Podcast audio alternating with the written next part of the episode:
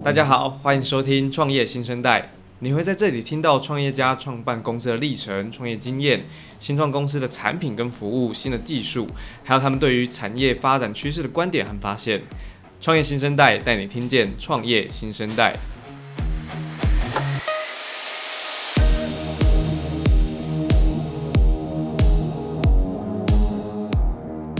嗨，喜欢新趋势、新科技、新的商业模式的各位，我是创业小聚的志军。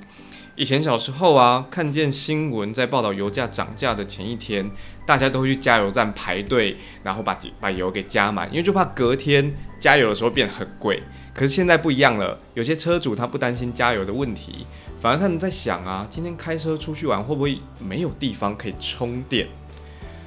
今天创业新生代邀请到的是宅电电动车生活专家的共同创办人暨执行长陈清佑 Andy，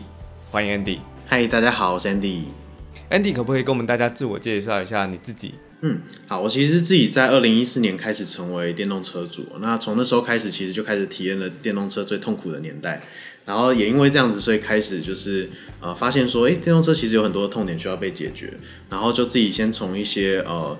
呃充电的环节开始开始下手，然后解决自己的问题。然后发现，哎，朋友有这样的问题，所以我开了宅店啊去。呃，提供这样的服务给呃自己身边的周到朋友开始这样子。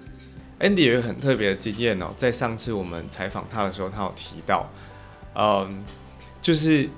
第一台台湾第一台特斯拉就是 Andy 你的车，对不对？呃，第一台 Model X 是那、哦、对，对，对，不同的型号，不同的型号。但是 Model S 的话，其实当时候有一些呃企业有先买了，对，那但是我呃应该算是最早的个人的这车主，这样就是开始开电动车。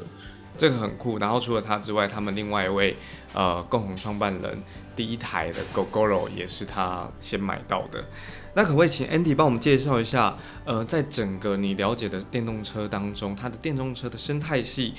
在这里面宅电从里面看到了什么样的呃值得被改善的那些问题啦、痛点？其实像我刚刚讲了，就是在呃一般我们日常生活使用电动车上面，其实跟汽油车很不同。我们必须仰赖高度仰赖这个充电站，无论是在住家或者是在公共的场域。那呃在这些地方呢，其实你会发现住家有住家的问题，比如说管委会的问题。好，那公共场域的话的问题就会是说，今天会不会汽油车去占用啊？那到底哪里有充电站？因为大家去建了充电站，其实也不会告诉你。很很很吊诡的一件事情，我们开的是一台最高科技的车子，但是呃，体验却却是就是最古老的，你需要下车去把这个交通锥拿走，然后再去充电，真的是很奇怪。所以其实痛点有很多，那呃，这个每个层次的问题都会造成这个电动车拓展上呃，就是发展上面的一些困扰，这样子。呃，谢谢 Andy 刚刚这样介绍，于是嗯、过去要找加油站，然后现在不找加油站，要找充电站。那可不可以呃，也借由这个呃知道的痛点，那跟我们介绍一下宅电它的呃服务啦，然后以及它的商业模式。可是在此之前，我想要大家先先帮大家科普一下，因为在充电站里面其实有分哦，呃交流电的充电站跟直流电的充电站。它们有什么不一样？然后跟车主有什么差异？嗯，其实我们车子本身的电池是直流电的电嘛，那所以我们充进去的话，你可以选择用交流电或直流电，需要做转换。那但是如果说呃今天你去交流电的充电站的话，它就会被一些自身的充电限制，所以呃虽然绝大多数的市电都是交流电，好，那也是最方便取得的电，但它相对是慢的，所以比较适合在一些目的地场域，比如说你会停个五个小时、十个小时，像住家或是饭店这种地方。那呃，像高速的直流电充电站，它其实提供的是另外一种层次的服务，就是我们今天到。呃，假设你今天车子有四百公里的续航力，你开了呃两个小时，你是不是通常要下车去上个厕所？这个时候，这个上厕所的地方如果就是充电站，它二十分钟就可以帮你充饱，可能大概二呃四十 percent 到六十 percent 不等，甚至到现在新的 Taycan 可能到八十 percent。好，这样子的充电速度可以让你的旅程更加的轻松，更贴近你自己的生活，不会被充电绑住。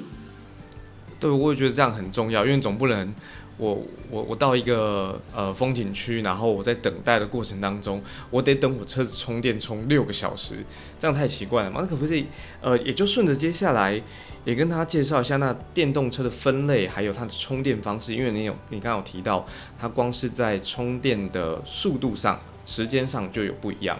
以及那你们针对车主有提供什么样的服务？其实电动车有分最主要，台湾最主要两两两大区块，一个就是插电式油电车，就是它可以吃电，它也可以吃油，那可以降极大程度降低大家的续航力焦虑症。那另外一种就是全电的纯电的电动车，举例来讲，像特斯拉或者是保时捷 Taycan 或是呃其他 i 三这样子的车款哦。那呃，其实这两两款车的需求完全不太一样。那我们提供这两款两两种不同的客群，其实呃服务上也有稍微有一些差异。那最主要我们其实提供。呃，车主的这个服务的部分是在软体层面，在提供车主一个很好找到充电站的一个工具，帮助他解决日常生活中的难题。那另外一层呢，是跟车厂协作，去帮助车主解决他在购车初期遇到的充电的难题。他在家里要充电，但是他不知道怎么去跟管委会提，他不知道怎么样去解决这个安装建置的问题。好，那因为这个。充电每天都要遇到的事情，它可能会安全考量的问题，所以这件事情是我们极力是希是把这个呃帮助车主去解决这个问题这样子。像呃如果我自己要想要在呃自己的社区里面装一个充电站，可是这整个社区它有管委会在在负责管理，然后电又不是我自己的，又得跟大家牵来牵去。那在社区安装这样充电站，它会有什么样的难处？那你们是呃怎么去解决，或怎么跟管管委会沟通的？其实从去去年开始哦，台电就已经试出蛮多的一些呃政呃算是政策，就是帮助大家解决这个难题。那所以其实刚刚讲说电其实有从自己家的电出来。哦，你用自己的电可以的，然后你也可以用这个公共的电，哦，只是要独立的重新拉。所以其实这些方案都有。问题是这些呃社区的管委会，他其实对这些东西，对对这件事情其实不懂。你也知道，大家当管委会被被选为管委会，你都是不自愿的。对，所以就不知道为什么我自己就成为委员了。对，那你就不想要当，不想要不想要做这些决策嘛？所以比较麻烦的其实就是我们要去帮助车主去解决这个难题，那车厂才有办法去呃。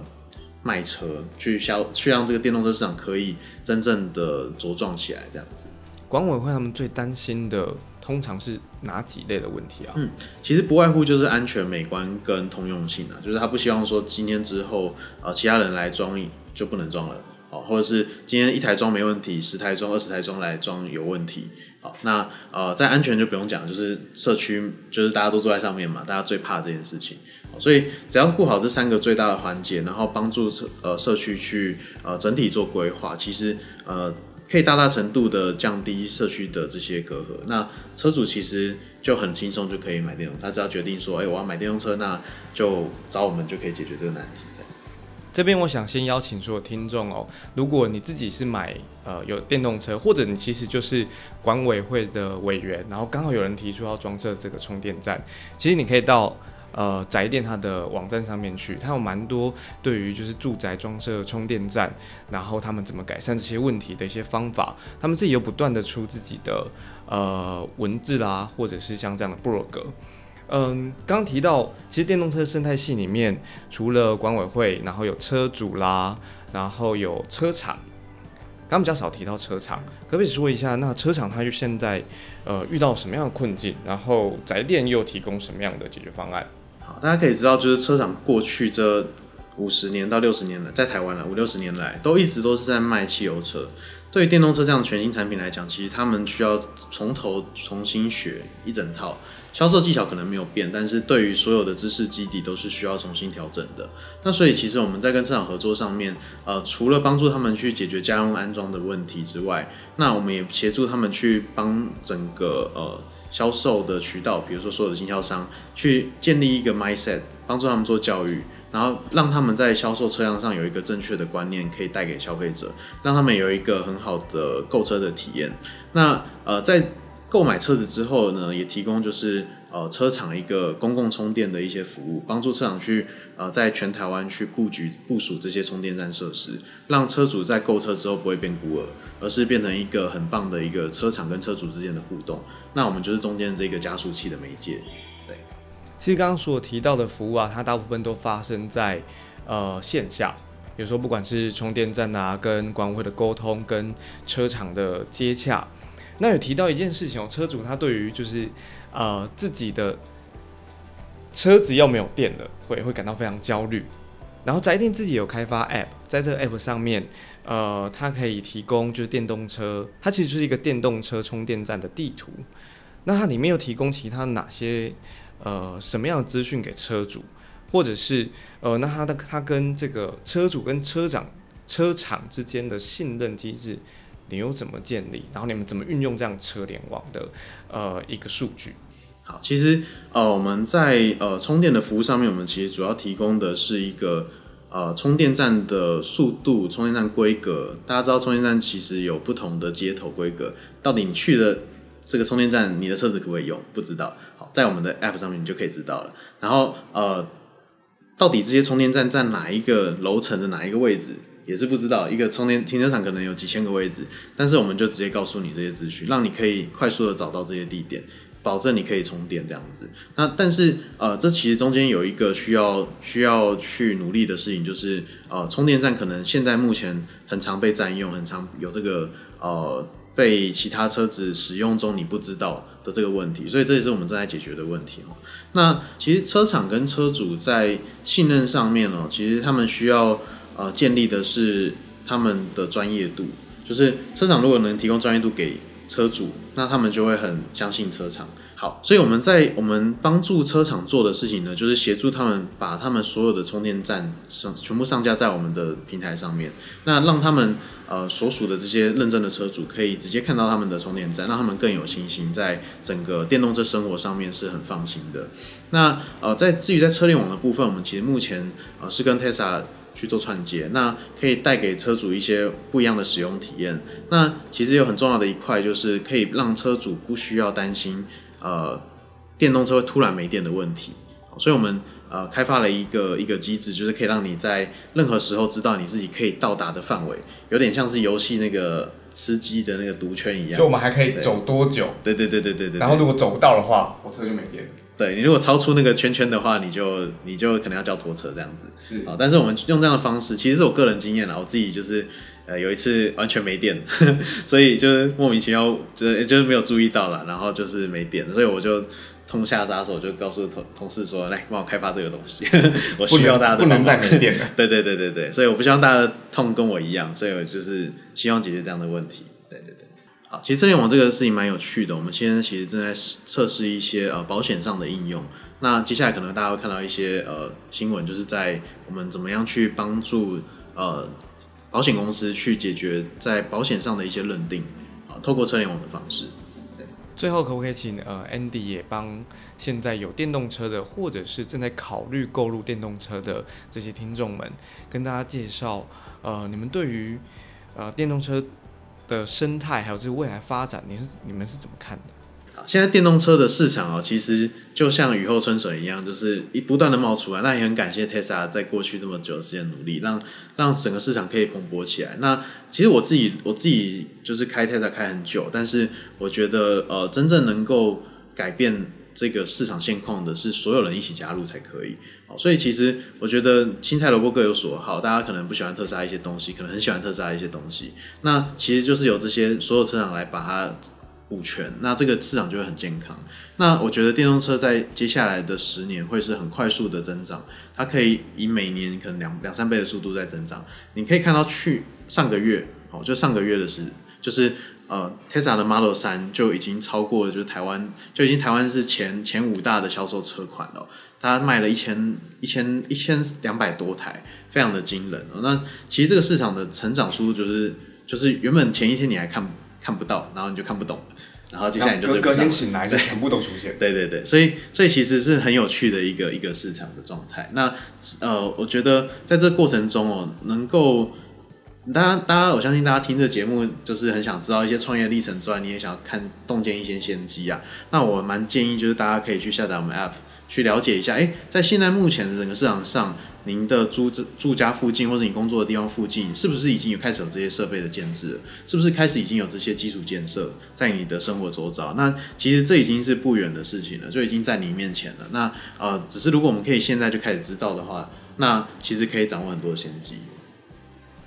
谢谢 Andy 今天接受创业新生代的采访，带给大家很多关于电动车生态啊的知识、服务，还有充电站的各种消息。嗯，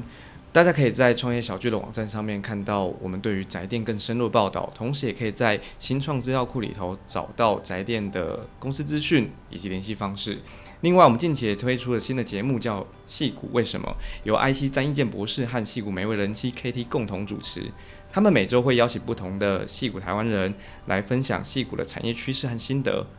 欢迎大家持续关注创业新生代的节目。如果你用 Spotify、Apple Podcast 或者 SoundOn，欢迎你按下关注或是订阅按钮，你会在每周三收到我们更新新节目的讯息。创业新生代带你听见创业新生代。